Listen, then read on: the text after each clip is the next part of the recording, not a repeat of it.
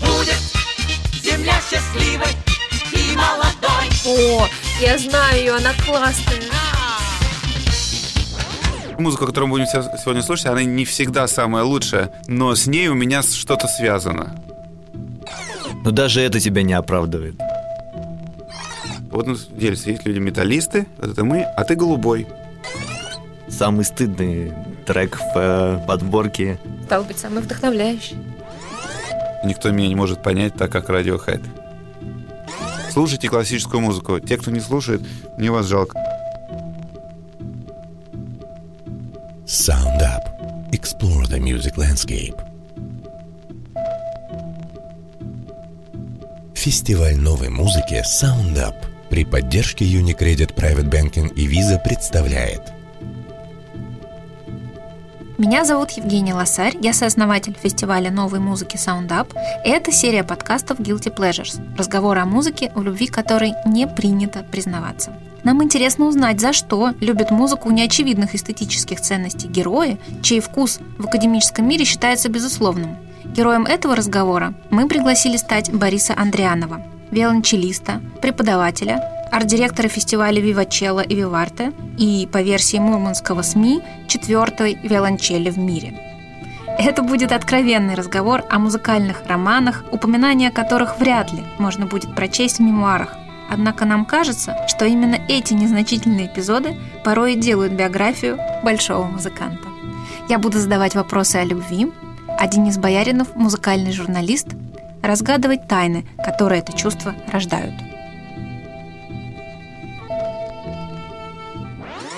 Ну что, всем привет, погнали. Привет. Привет. Привет, Борис, привет, Женя. А, Небольшое интро. Борис к нам в студию пришел с самолета, только что из Красноярска вернулся. В очередном фестивале выступал, исполнял шедевр камерной музыки, Нет, симфонической. а, симфонической Да. музыки, трио Бетховена. Нет, концерт для скрипки, виолончели, фортепиано с оркестром. Вот я все перепутал. Да. Но сегодня мы будем говорить про другую музыку совершенно, которую, казалось бы, неожиданно от, э, услышать в плеере Бориса Андрианова, а тем не менее она есть. Но прежде чем мы будем говорить о плейлисте и о том, как он э, подобран Борисом, и о том, как он отражает какие-то воспоминания, связанные с э, прожитым, да, я хотел бы узнать, почему нет ни одного классического произведения? Э, Неужели нет стыдной музыки классической? Ой, сколько угодно. Ее можно слушать, и еще часто приходится ее даже играть. Исполнять, да? Да, стыдную. Но поскольку она и так со мной все время, э, всю жизнь, и, и стыдная, и не стыдная, и прекрасная, и вообще, если ты за что-то берешься, то вся музыка становится прекрасной, иначе нет смысла за нее вообще браться. Непрофессионально это, скажем так. Но все-таки интересно посмотреть на, на другие жанры, и вообще, которые все равно так или иначе вся музыка в тебя всю жизнь каким-то образом заходит из, из разных э, источников звуковых, из э, радио, в зависимости от возраста, может быть, от- из бобин. В моем случае я начал с кассеты и виниловых э, пластинок, и вот до сегодняшнего дня. И свой выбор на сегодняшний наш с вами разговор я остановил не на том даже, что я слушаю и что в моем плейлисте.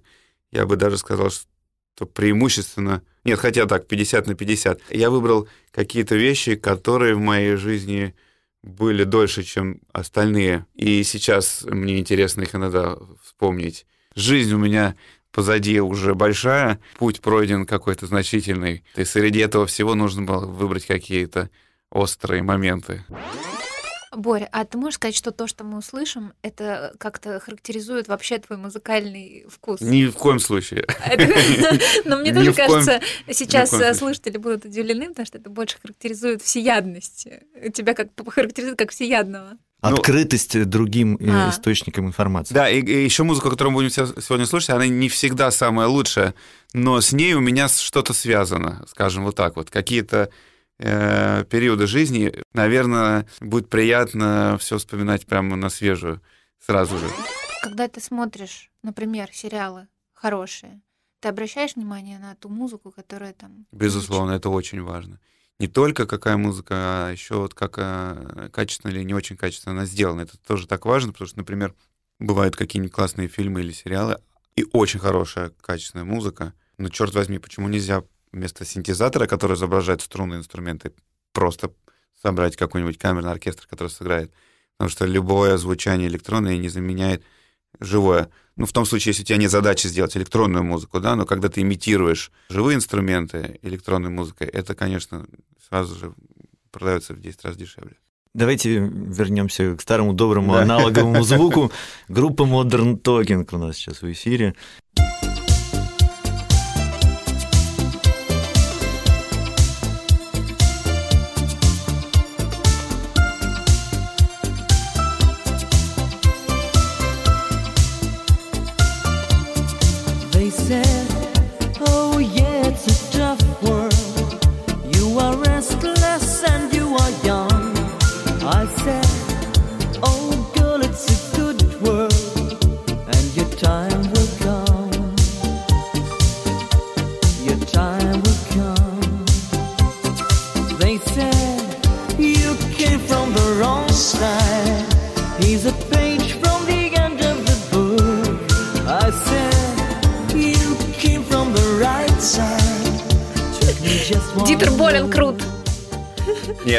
Томас Андерс.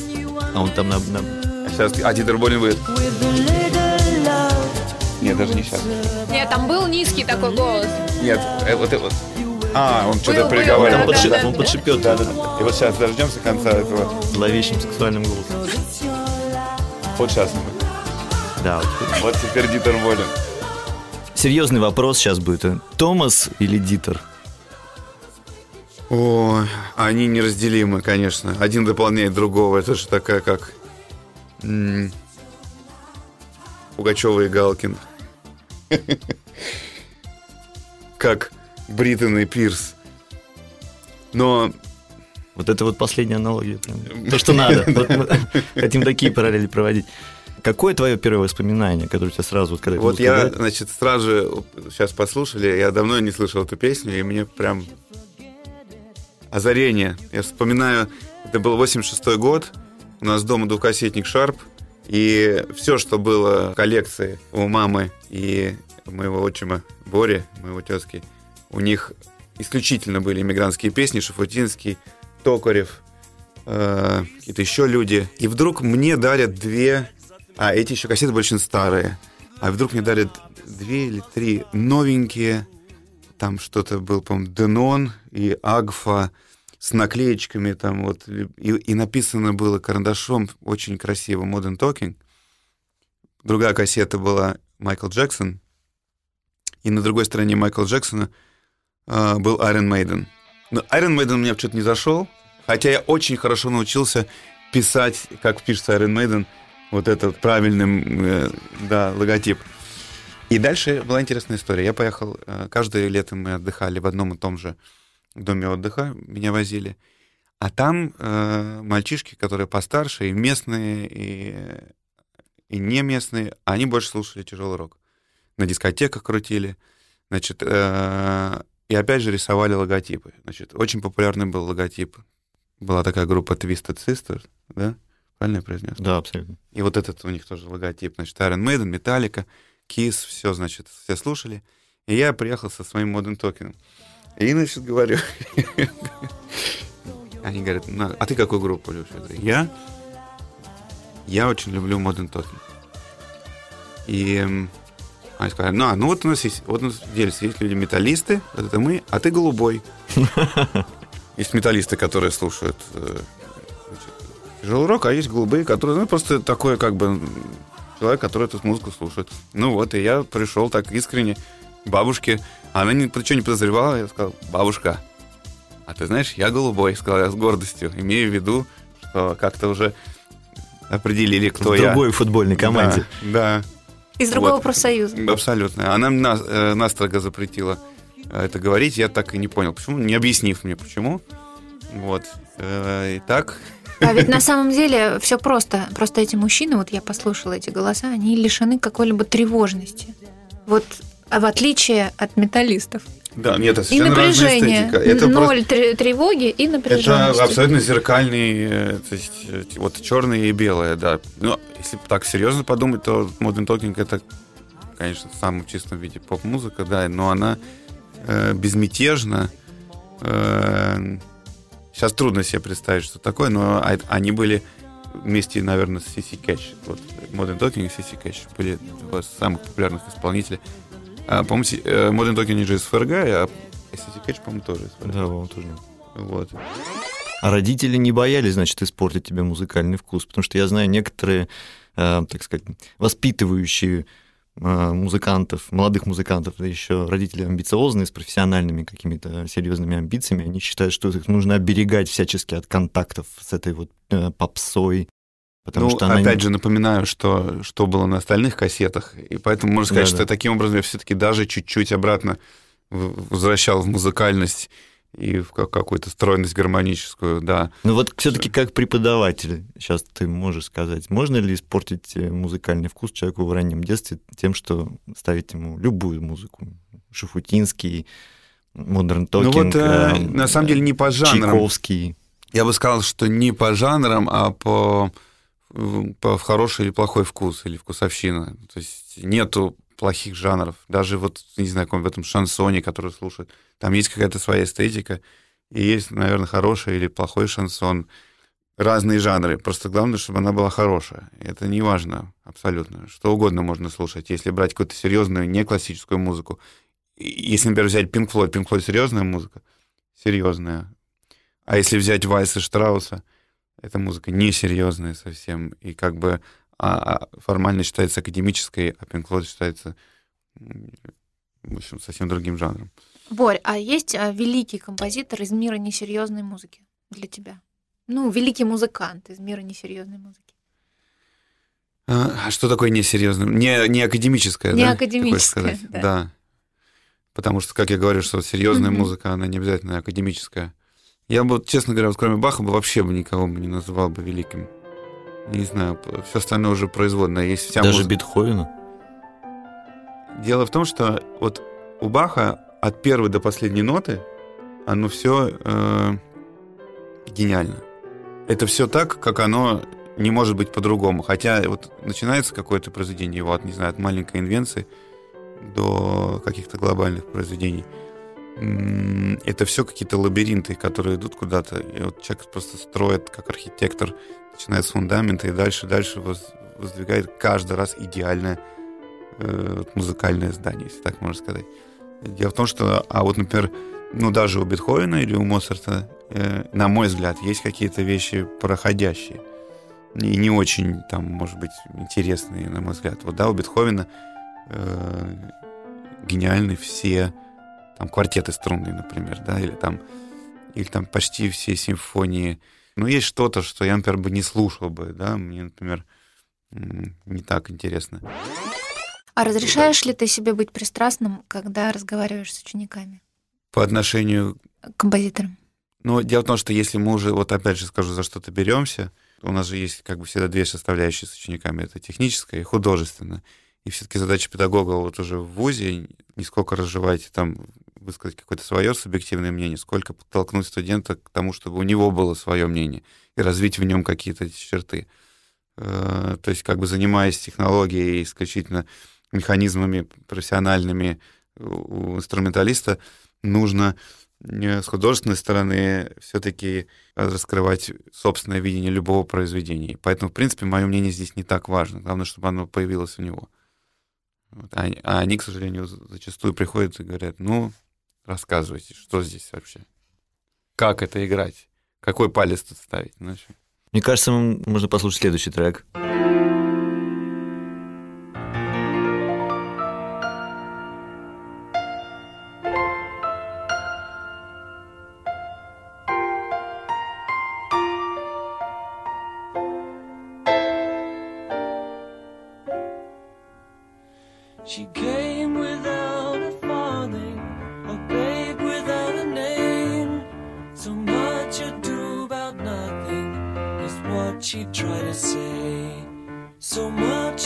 Итак, это группа Queen, э, трек All Dead All Dead э, с альбома News of the World. Не самый очевидный выбор, потому что все с этого альбома знают две другие песни. Это We Are The Champions и э, We Will Rock You. А Борис вот выбрал эту песню. Почему? Значит, если мы идем по, хроно- по хронологии, то после Modern Talking прошло лет пять. Кассеты уже стали продаваться э, фирменные. Можно было не переписать у кого-то и написать ну, карандашиком, что это было, а прямо кассет с альбомами. И я уже учился тогда в Гнесинской десятилетке, и мы у нас были разные музыкальные вкусы, и мы слушали там, например, группу Def Leppard активно. У меня был друг, который ее слушал, и меня тоже. И были какие-то, э, да, тоже роковые пристрастия разные. Но, э, опять же, рок не победил, как и пять лет до того. Что в 10 лет, что в 15 лет, вот э, Queen все-таки был самым ярким музыкальным впечатлением того времени. И действительно, песня All Dead была моя любимая. Не знаю почему. Я ее использовал, помнится, у меня был еще день рождения, и на большую камеру, в которой еще вставлялась ВХС, я снимал всех друзей, какой у нас был праздник, меня снимали, у нас была э, классная вечеринка, мы пили водку в моей комнате, а, а, а пепси-колу и компот пили в большой комнате, мама приносила. И э, Потом я сделал ролик под Ивана Демидова с этим э, с музобозом. А вот я говорю, рассказываю про всех своих друзей, которые были в этот вечер дома. И использовал именно вот эту песню. Э, запись сохранилась, да.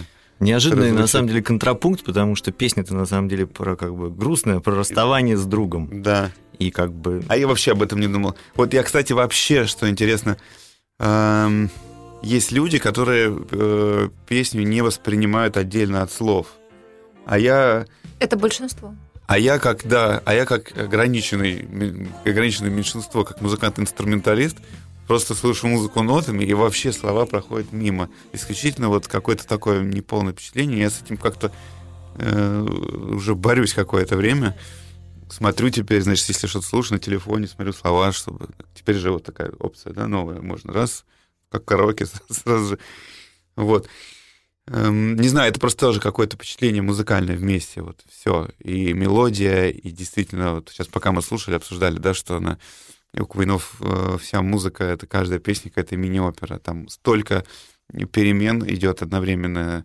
Там нету припевов, запев, припев, запев, да, это невероятное разнообразие всего. Это, вот напомни мне, какой то год? Это 70 какой-то, да? 74 не, 75-й уже, по-моему. Да. 75 или 76 это уже, да, это, это есть... они, они уже, кстати, на самом деле начали потихоньку избавляться от этой вот э, музыкальности, оперности, потому что их за это начали гнобить. Там группа Sex Pistols кричала, что типа Queen самая ненавистная группа на Земле. Но при этом у них есть еще какие-то прям очень как будто бы квази тяжелые, да, такие роковые. Да, и они добавили хард-рока как раз, mm-hmm. да, вышел на первый план Брайан Мэй своей гитары. Ну, кстати, о том, что не, не, можно не, не, так не, невнимательно вчитываться в текст песни, вот эта песня хороший пример, потому что а, многие квиноманы так ее романтизируют, потому что про расставание, про утраченную любовь, что-то. А потом Брайан Мэй, автор этой песни, а, сообщил, что он на самом деле написал ее по мотивам того, как от него ушел котик. И это про расставание с любимым котиком. Да, я сейчас подумал, что мне, э, наверное, надо было поставить Friends will be friends, на задний Ну, по логике, да, да, вот... Э... э Борь, скажи, пожалуйста, твое профессиональное тщеславие когда-нибудь э, завидовал музыкантам? Да нет. Я, ну, конечно, имею в виду из популярной музыки, но вот они супер продаются, они супер известны, и вы тоже стоите на сценах, на больших сценах, но все равно это же несравнимо по популярности. Вы делаете Они пишут одно свою... И то же. Нет, мы не делаем одно и то же. Мы исполняем музыку, которую написал кто-то другой. Но без нас его музыка все равно никогда не прозвучит. А они играют то, что они сами написали. И они целиком являются соавторами, авторами и исполнителями. Ав- авторская песня, что называется. Все. А, вот вне академической музыки. Ну, ты никогда и... об этом не думал. Я не думаю никогда, за... если думать о зависти, я могу позавидовать. Не, не, я не про зависть, Даже это вот э, про амбиции. Скорее, это... У нас скорее внутри. Вот есть такой-то велочелист, а есть такой-то. А вот у него больше концерт. А вот он сыграл с таким-то дирижером, а я вот еще не сыграл. Сколько он получает за концерт? Тут внутри много. Хотя велочелисты самые миролюбивые, на самом деле. Мы все очень друг друга любим. И вот недаром у меня есть виолончельный фестиваль вот один велосипедист приглашает других вместе играть. Если вспомнить какие-то вот мои коллаборации, кстати говоря. Я познакомился когда с Пелагеей, когда ей было лет 8 в Суздале, новые имена. Летняя творческая школа. Она тогда была совсем маленькая, и она пела просто народные песни. А потом, когда она выросла, э, мы даже на ее концерте пару раз э, сыграли. Это было очень круто. Это было такое мясо прямо. Я начинаю играть, и тут там 5 тысяч. Как был такой клуб, вот был Б2, а потом был Б1, такой еще больше, да? Там был там тысяч 4-5. И начинаешь играть, и все взрывается. Вот просто они. Хотя меня никогда не видели, они пришли на поле, как бы, и тут я и с подзвучкой, и, и я вот не то что завидел, я подумал, что вот какое мясо, да, вот я думал, подумал, я тогда подумал, что не популярность, а как круто владеть вот такой мощью вот звуке. Ну вот ты чувствуешь разницу аудитории? Ты сейчас рассказал про выступление Пелагеи. У нас была, да, это, это немножко другая аудитория, чем постоянные зрители консерватории. И насколько тебе важно, кто тебя слушает? Ну, а если сейчас вдаваться, э, то там говорят, я очень люблю там такую-то публику, это моя любимая публика. Это все немножечко игры такие, как бы, и кокетство. Потому что, ну, все равно, если тебя внимательно слушают, значит, ты сумел захватить внимание публики. Поэтому это не важно, там в Лондоне, Париже, в Нью-Йорке, ты в Москве или, или в где-то в глубок- глухой провинции. У меня есть масса всяких региональных проектов, моих фестивалей, где мы приезжаем в очень глухие места, но с самыми лучшими исполнителями. И играем общедоступные концерты на открытом воздухе для людей, которые даже и не хотели прийти, вот которые увидели, что что-то там у них там ставят сцену, но они проходили мимо и остановились. И люди слушают с таким же абсолютно интересом, как и люди, где искушенная публика. Ее тоже не обманешь. А это еще интереснее. А у тебя не было ощущения, что ты приходишь в консерваторию, а там одинаковый уровень аплодисментов всегда, и немножко сложнее уже понять, насколько тебя приняли? Вообще не одинаковый. Нет? Это же такая химия жуткая вообще. Ты никогда не знаешь. Тебе кажется, что ты очень круто готов, и я сейчас выйду сегодня такой концерт, и, и выходишь на сцену, и у тебя ничего не получается, да? Ну, в рамках, естественно, какого-то. И, или наоборот, ты так, такой был уставший, потом выходишь и чувствуешь, что ты лучше. И это все вот это... А ты прощаешь себя, когда не получается? Нет, это потом страшное, не- неприятное ощущение, ужасно. Все музыканты очень трепетно относятся к тому, как они проводят день концерта. Нет ни одного человека э, из исполнителей, из моих знакомых, кто бы, например, не, не спит днем в день концерта. Казалось бы, не в день концерта.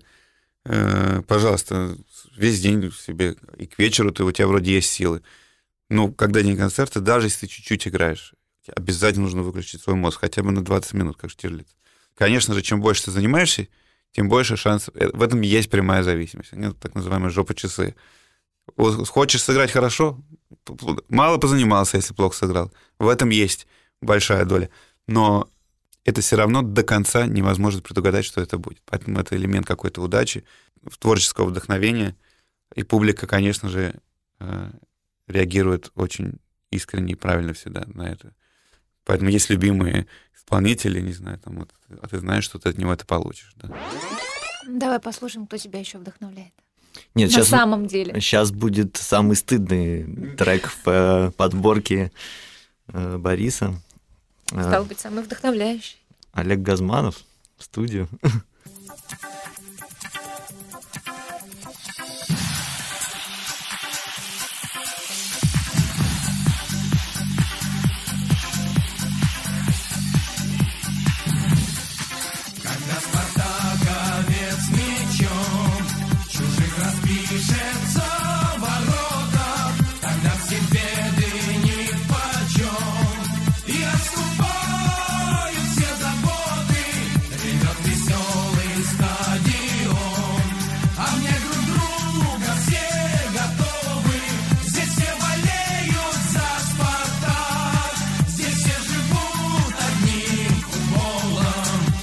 Да, версия футбольного гимна для команды «Спартак» от Олега Газманова. Ты болеешь за «Спартак», Борис, правильно? Я болею за «Спартак», да, примерно с тех же лет, что и слушал Queen, да.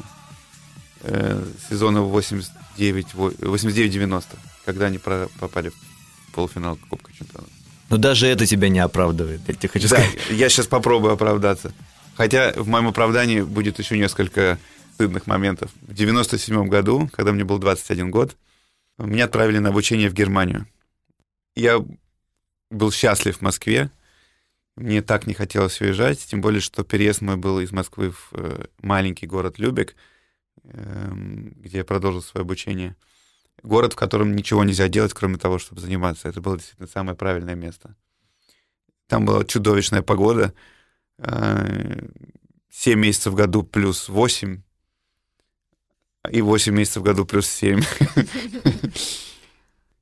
И мне хотелось поехать и взять с собой частичку Москвы. Что я делал? Я вставлял кассету в э, магнитофон, разные... А радиостанций тогда было немного. Тогда было типа Европа Плюс, Радио 101, по-моему, что- и Русское радио, да. Но поскольку на других радиостанциях звучала музыка, которая совпадает с тем, что звучит в Германии, а мне хотелось оказаться как будто бы я в Москве, поэтому я включал на запись русское радио, и кассет 15 вот таких вот я э, привозил. Потом я, когда всегда шел из дома в школу, я включал вместе с новостями, они меня особо, они меня особо грели, с рекламой, интернет только начинался, ни- никаких других источников. И я думал, кого-то я в Москве, я считал дни, когда я поеду обратно, когда, значит, снова начнется настоящий 21 год твой. Не вот этот фейковый там вот в этом Любике, да, а настоящая жизнь, которая у меня только в Москве. Вот, э, и параллельно э, были игры Спартака в э, всяких Еврокубках, и чтобы посмотреть, например, какую-то игру, нужно было найти русское телевидение. Русское телевидение было на другом конце города у, у моих знакомых. Они не очень радостно меня принимали каждый раз, но они видели, как это для меня важно, поэтому это выглядело так. Я просто приходил в чужой дом, э, мне открывали любезно, меня запускали в гостиную, где люди занимались своими делами, я вот в чужой гостиной, значит, смотрел игры Спартака, игры сборной какой-то, и это тоже была какая-то частичка Москвы для меня. Но э, вот эта песня э, была на одной из кассет. И, конечно же, благодаря тому, что значит, был Спартак, она мне запомнилась. Она мне запомнилась. Я хотел именно ее поставить, потому что она с тех пор я ее не слышал никогда больше, слава богу. На стадионе тем более. Интересно, что эта песня — это абсолютно повтор песни «Москва, значит, звонят колокола», только она в миноре, а песня про Спартак в мажоре. Так вот один в один. Э, Видимо, она была все-таки такая неудачная, что, э, значит, видимо, Газманов представил эту песню футбольному клубу, они сказали «спасибо, не надо». И он так и не стал футбольным. Этот хит не стал хитом. Борис, а тебе доводилось участвовать в одном концерте фестивале с Олегом Газмановым? Ну, вдруг. С Пелагеей ты выступал, самое большое простое число выступал. А хотелось бы. Самое, да, да. Самое большое простое число я выступал. Можно было... Но все-таки, скажу, вот я мог принести что-то из современных, да, например, скажешь, вот я сейчас послушал «Монеточку», мне очень нравится. Или там э, СБПЧ тоже, вот они классные. Но это и так все знают. А вот Газманова, черт возьми, этот... С Газмановым я не помню. Мне кажется, что я не выступал нигде. Борь, а ты мог бы дать какой-то совет э, Газманову, как эта, эта музыка могла бы прорваться? Вот. Теперь спустя столько лет. Ну да. Я думаю, что мы сейчас дали Пару импульс. штри- Кроме пару нас сейчас никто не вспоминал с тех пор. 20 лет она была в забвении. Вот. А завтра на ТикТоке, во всех ТикТоках страны. Да. Я думаю, что вот те фанаты, которые сидят на секторе Б, которые младше, чем вот эта песня, вот, вдруг какие-то из них сейчас услышали эту песню, и это будет сейчас как бы ее вторая жизнь. Борь, ну в академической музыке тоже есть у классических композиторов хиты. Ну, Почему-то, да, то, что по, иной, по той или иной причине стало там, вот у Моцарта, да, 40 симфония, все а, знают. ну что знает Тима Белорусских, чтобы взорвать слушателя через минуту, чего не знает э, академическая музыка? Почему в минуты отчаяния Тима Белорусских работает сто процентов? И только во вторую очередь тебе хочется потянуться за другим композитором. Ну, Я, я думаю, что это чисто субъективно. Я, не- я думаю, что это не так. Это, кстати говоря, может нас плавно перевести на Radiohead сейчас, потому что я знаю очень много людей, которые, как даже был такой мем, по-моему, да, такой фон там то синенький, то красненький, и какое-то как-то изречение. И там одно из них было, что никто меня не может понять так, как Radiohead. Вот. Я уверен, что, не знаю, там... На самом деле с классической музыкой такая история. Э, Это это жуткий ст- стереотип, что оно для избранных. Вот то, что я говорил выше по поводу людей в провинции, которые слушают. Я вам сейчас расскажу. Мы играли концерт в городе Няндама. Это было буквально месяц назад. Это где вообще? Это Архангельская область. Небольшой городок Няндама. Я вот со своими проектами региональными э, открываю для себя, для своих коллег вот э, удивительные места. Днем мы гуляли по Няндама. Подходит парень, говорит, ребят, купить часы, значит, э, за 300 рублей. Ну, потом выясняется, что ну, он тут живет в каком-то значит, доме деревянном. Э, семья, он говорит, вы не подумайте, я не алкаш, у меня просто запой сейчас. Есть разница. И, э, и мы купили у него часы даже за 500. Вот Лукаша купил. И я сказал ему, а может, пойдешь вечером на концерт на наш? Он говорит, а что за концерт? Ну, нормально, приду.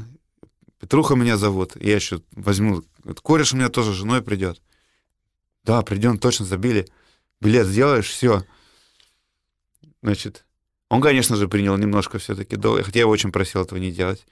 Но он сел на второй ряд. Вначале я думал, что он все испортит. Он, э, вышла женщина из филармонии, она начала там говорить. Вдруг я слышу из-за кулис, она говорит следующую фразу. Молодочек, если вы сейчас будете так себя вести, я попрошу вас вывести из зала. Я сразу понял, говорю, ребят, по-моему, пришел наш Петруха. И э, что бы думали, а там была такая серьезная программа, там Никита играл концертина Вайнберга, такая разная, ну, в общем, как бы не, очень сложная, ну, и не, не то, чтобы там какие-то шлягеры. Не одни. Вальса Штраус. Не Вальса Штрауса, не Пиццола, да. После концерта приходит, подходит эта Петруха, и он сказал, искренне мне говорил человек, вот долго стоял, говорит, пойдемте покурим, говорит, у меня, говорит, шок, у меня такого не было никогда. Я, говорит, все, я, говорит, пить бросаю, все, для меня начинается новое, ну, конечно, Борь, может ну быть, все, нет. жди в Москве. Да, при- у меня телефон есть, и у него мой телефон есть. Так сейчас И- он еще поступит в консерваторию. Вот Но это волшебная, да, волшебная сила искусства. Музыка, она, правда, она для всех, любая. Если вот Петрухе зашло то, что мы играли, и он решил, я думаю, что он, послушав э, что-то другое, что более привычно, но он еще бы выпил бы, да. А тут что-то было, для меня это, правда, очень было дорого. Э, Его никто не тянул на концерт, ну, он пришел из скуки, да. Его никто не тянул за язык, он мог сказать, что... Ну, друг его сказал, что он... Ну, я пос... не, мне понравилось, я поспал немножко. Я сказал, что это, в принципе, хороший признак, что человек поспал на концерте, что ничего не раздражает. Я сам иногда люблю покемарить. Вот. Но этот сидел, он, я его видел краем глаза весь концерт, он сидел, вот вытаращив глаза, не шелохнувшись. И правда. Поэтому слушайте классическую музыку. Те, кто не слушает, мне вас жалко. Вы послушайте, это будет, будет много А так открытий. хорошо начали, Начнете хорошо новую- все будет было. много открытий Газманов. душевных. да. Начните, нов- начните новую жизнь, как Петруха. Да. Давайте послушаем трек Radiohead, раз уж мы упомянули про минутку отчаяния, мне кажется. Вот это как-то, да? Come on, you think you drive me crazy? Well, come on, come on, you and his army, you and your cronies. Come on, come on, Holy Roman Empire. Come on. Radiohead, You and Will's Army, альбом «Амнезия», 2001 год. А, Ты слушаешь такую музыку в минуту отчаяния? Ну, вообще, я бы сказал так, что, как, опять же, к моему стыду, она мне идет абсолютно э, вне слов и текста. Я просто слушаю музыку.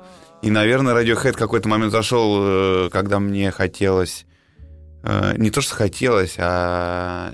И тоже, я бы не сказал бы, отчаянием, а... Скажем, какие-то определенные периоды жизни. Вот, скажем, такой грустный период немножко. Но я так э, рад, что кто-то мне поставил. э, на самом деле, больше всего мы слушали эту песню, которая называлась Nude. из альбома In, Rain- In Rainbows.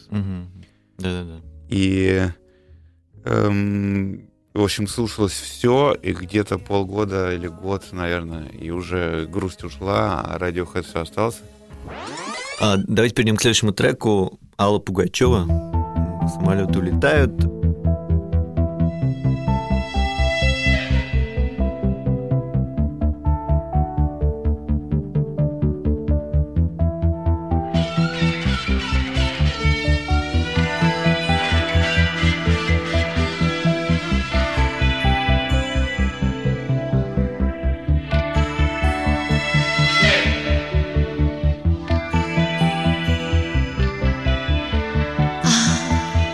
Самолеты улетают,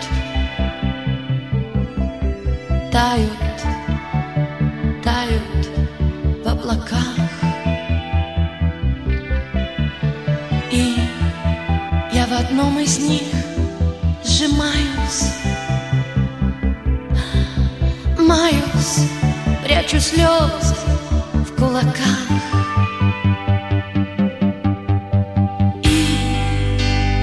Прочим, улыбаюсь.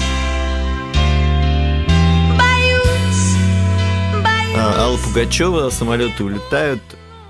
Как ты говоришь, Женя, песня... Ну, Зрелого человека. песня «Зрелый человек». Ну, при том, что написана она была Аллой Пугачевой, все-таки ей еще не было 40. Так что как раз... Хотя у всех зрелость в разное Это время. бешеный талант, который на протяжении, э, что бы ни происходило, столько лет, эм, вот уже там, не знаю, с, с конца 60-х годов, помнится, вот тоже вот я дружу с девочками из, из вокально-инструментального ансамбля «Татьяна», они поют, там Алина поет песню, которая называется «Робот», это 67-го года, по-моему. Э, Да, это самая первая, по-моему. это первая песня, которую она вообще записала, да? На И насколько она другая, насколько она не, скажем, вспомнить тембр голоса там, или Да. нет. Это что, правда Пугачева? Неузнаваемо. А что с легким паром это Пугачева поет, тоже неузнаваемо совершенно. Или Пугачева с этим ее этот знаменитый горловой звук. Тоже я не могу сказать, что у меня плейлист там песен Пугачевой, но мне иногда там периодически вдруг Нет, хочется... нет, нет, а нет, вот да. принес. Что-то хочется послушать. И особенно, говорю, песню «Самолет» я услышал первый раз. Это тоже, вот мне кажется, как у Квинов, то есть не просто песня, а какое-то такое сооружение очень сложное. И вот во всем. Если бы она осталась верна себе того, та- э, себе э, образца 70-х. Она бы не была Пугачева. Ну, потому что и как Ну. бы крутость Пугачева ровно в том, что она как, как Давид Боуи, она себя перепридумывала в Да. э, каждом времени. И Может ему- быть, ему она могла соответствовала. Ну, Перепридумать, может быть, можно было бы и немножко в другую сторону, если бы уйти в какую-то глубину.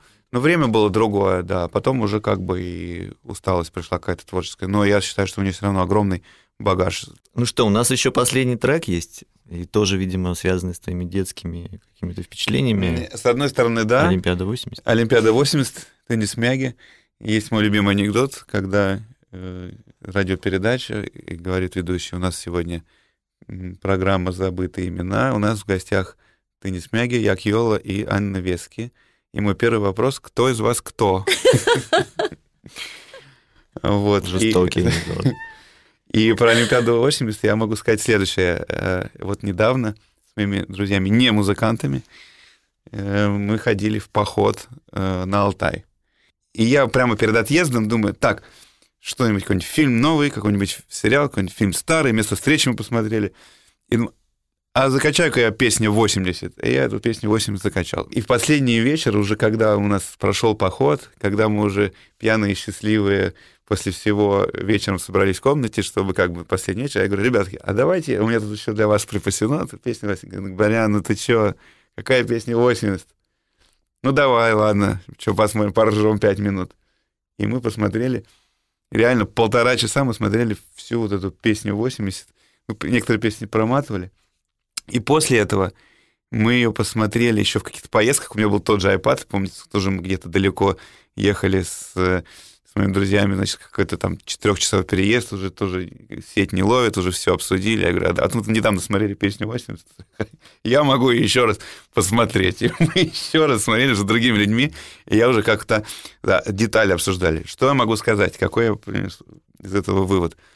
Что просто, во-первых, обалденное качество вообще организации всего концерта. Как там с каждым деталью, какие там лица, как они все какие все красивые, какие все, правда, искренние. Хотя понятно, что в этом есть много всякой пропаганды, хотя она так она в открытую не говорится, но это профессионализм, и, конечно, смотреть после этого на эти голубые огоньки сейчас, если же мы вообще говорим об этом жанре, да, уже последние много лет, конечно, невыносимее и невыносимее. Так почему же Олимпиада 8? Да вот она мне больше всего, вот, и когда это переслушал, из, из всей вот этой короче, когда мы все прослушали, всю эту песню 80, я реально потом неделю у меня э, в голове крутилась именно Олимпиада 80 почему-то. Не знаю, классная песня. Я еще вспомнил, что мы эм, давным-давно ребятами еще молодыми делали какие-то тоже в той же Гнесинской десятилетке э, типа радиопередачи, подкасты, как будто бы, да, на кассету просто записывали, переписывали, давали друзьям и ржали, давали всем слушать. Вот, у нас были два друга, значит, э, они, у них называлось радио «Нормально». Там делали, делали видео-версии. Так вот, они эту песню крутили то медленно, то быстро, то наоборот.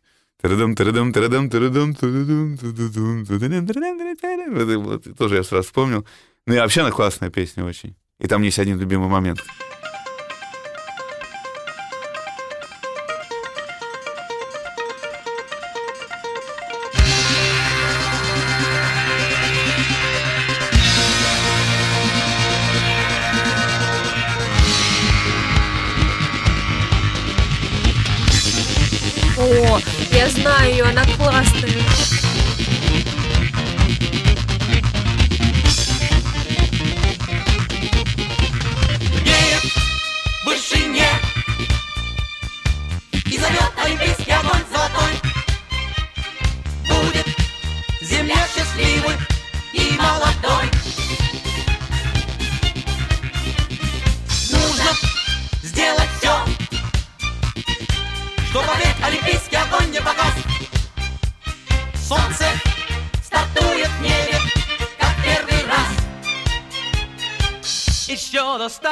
Старта Теннис Мяги, Олимпиада 80, э, композитор Давид Тухманов, замечательный образец э, советского, олимпийского, соцреалистического диско.